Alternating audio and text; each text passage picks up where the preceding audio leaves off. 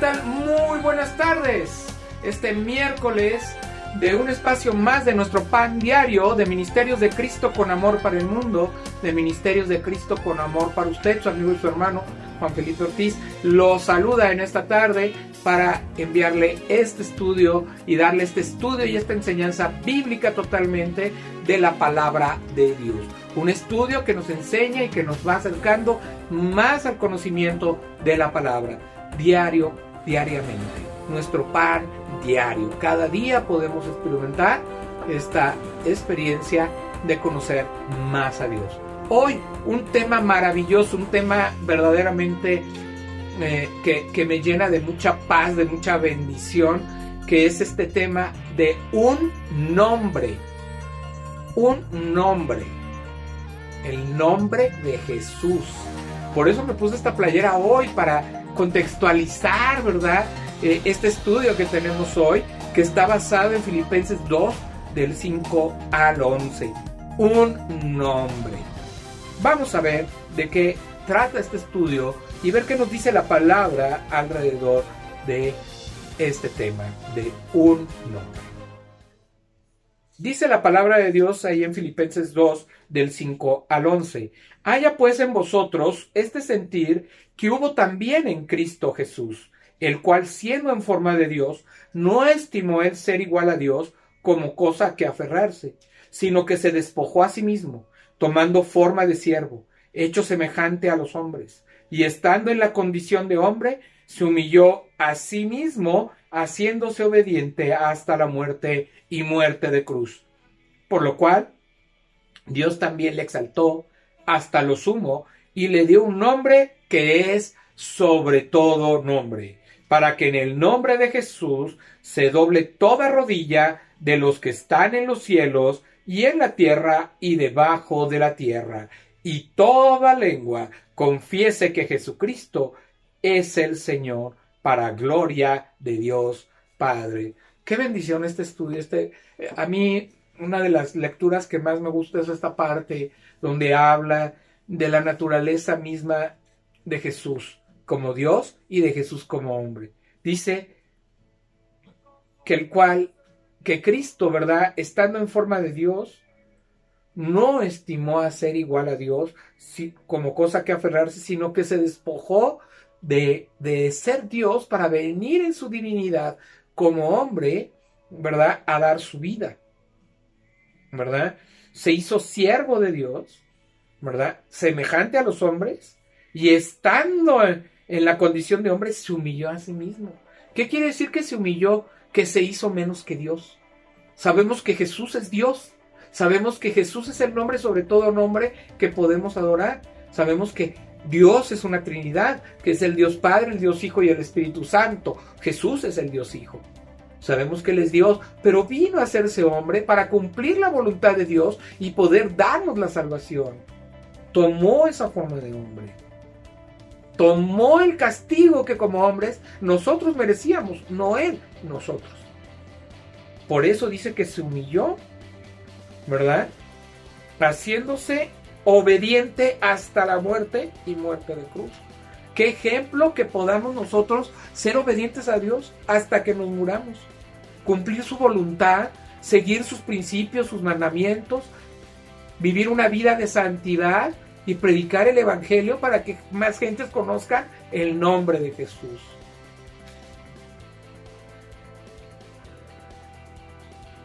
Y dice que por haber hecho esto, por haberle obedecido, haber venido a hacerse hombre y seguir la voluntad de Dios, Dios lo exaltó. Dios lo puso en hasta lo sumo. O sea, Dios le dio un lugar muy, muy grande a Jesucristo. Dios lo puso sobre todas las cosas para reinar sobre todo, porque Él es Rey de Reyes y Señor de Señores de toda la creación, de todo este mundo, ¿verdad? Dios le dio ese poder.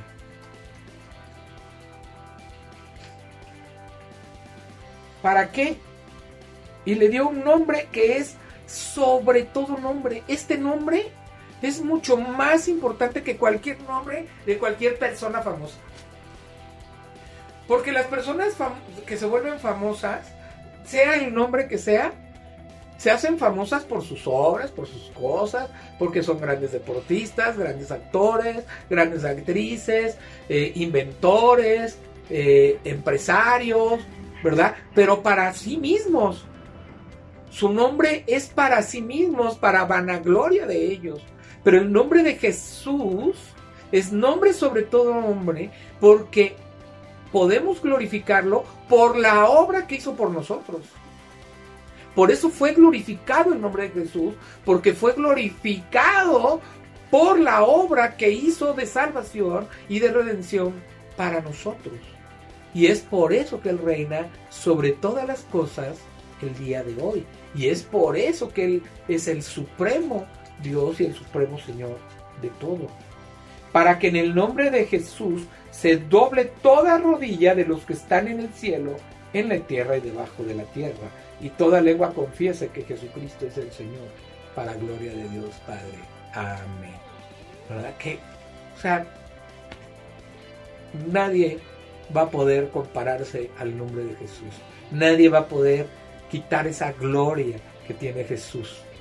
Nadie va a poder ni siquiera ocupar ese lugar tan importante de, de Jesús.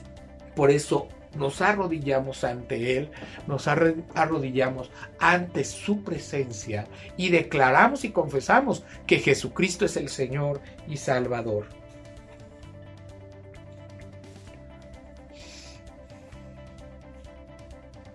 El versículo central es el 10 precisamente, que dice, para que en el nombre de Jesús se doble toda rodilla de los que están en los cielos y en la tierra y debajo de la tierra. Fíjense bien, vamos a mencionar unos nombres de aquí del estudio del pan diario. Dice Cleopatra, Galileo, Shakespeare, Elvis, Pelé, todos son tan conocidos que solo necesitan un nombre para reconocerlos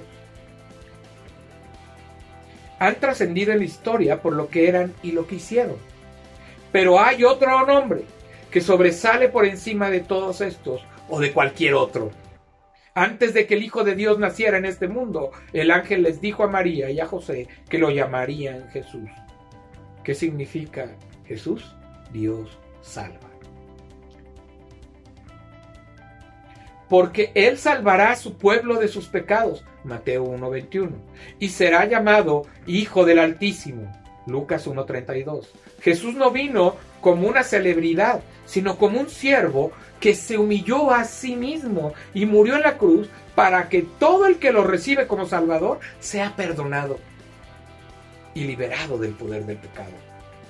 El apóstol Pablo escribió, Dios también le exaltó hasta lo sumo y le dio un nombre que es sobre todo nombre, para que en el nombre de Jesús se doble toda rodilla de los que están en los cielos y en la tierra y debajo de la tierra, y toda lengua confiese que Jesucristo es el Señor, para gloria de Dios Padre.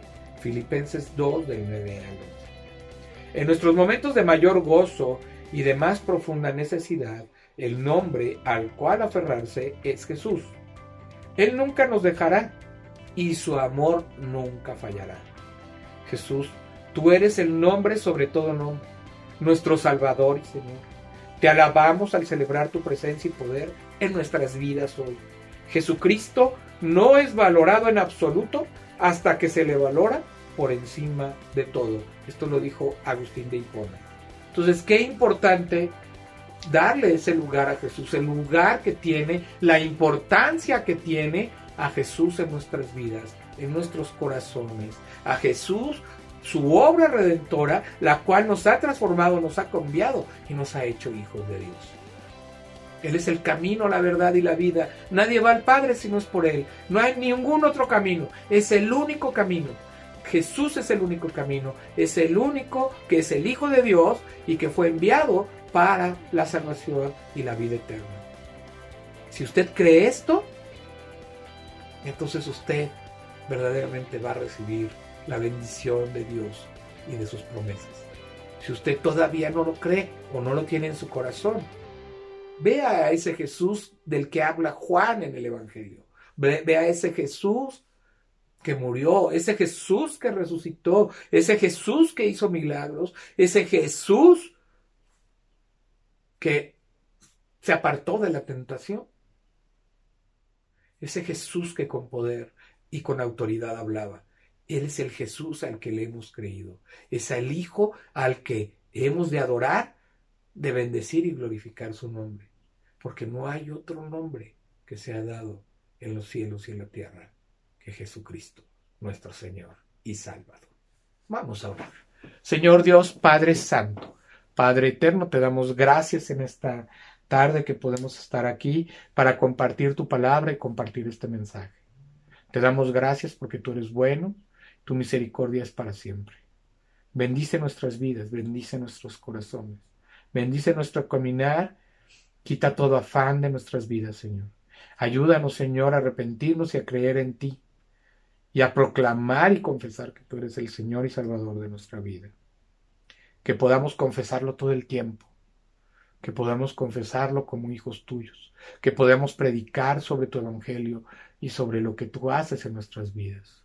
Prospéranos, acompáñanos, bendícenos y levántanos como un, una sola iglesia, como un solo cuerpo que pueda bendecirte y obedecerte todo el tiempo.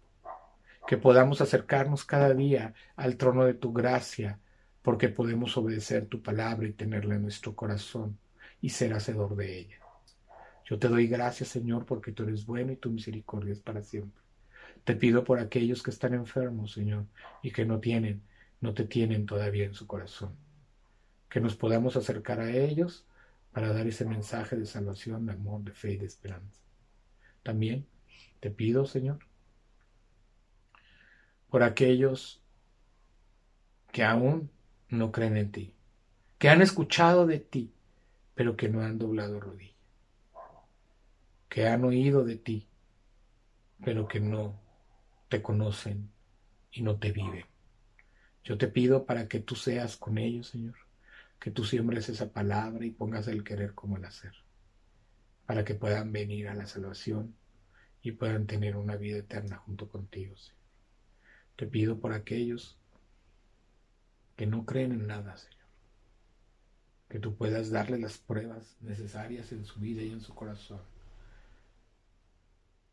para que sean llenos de tu Espíritu Santo y tu verdad, que puedan fortalecerse y puedan sentir esa cercanía junto contigo, Padre mío.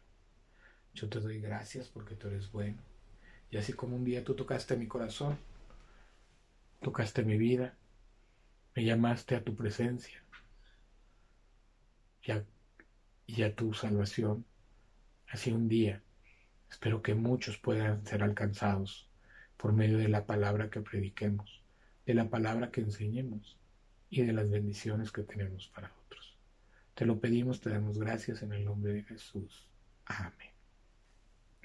Dios les bendiga. Este fue un espacio de nuestro pan diario de Ministerios de Cristo con amor para el mundo. De Ministerios de Cristo con amor para usted. Dios le bendiga, le acompañe, le guarde. Hoy y siempre en el nombre de Jesús. Así sea. Amén. Dios le bendiga que Dios lo acompañe. Se despide su amigo y hermano Juan Felipe Ortiz. Bendiciones, que tenga una excelente media semana.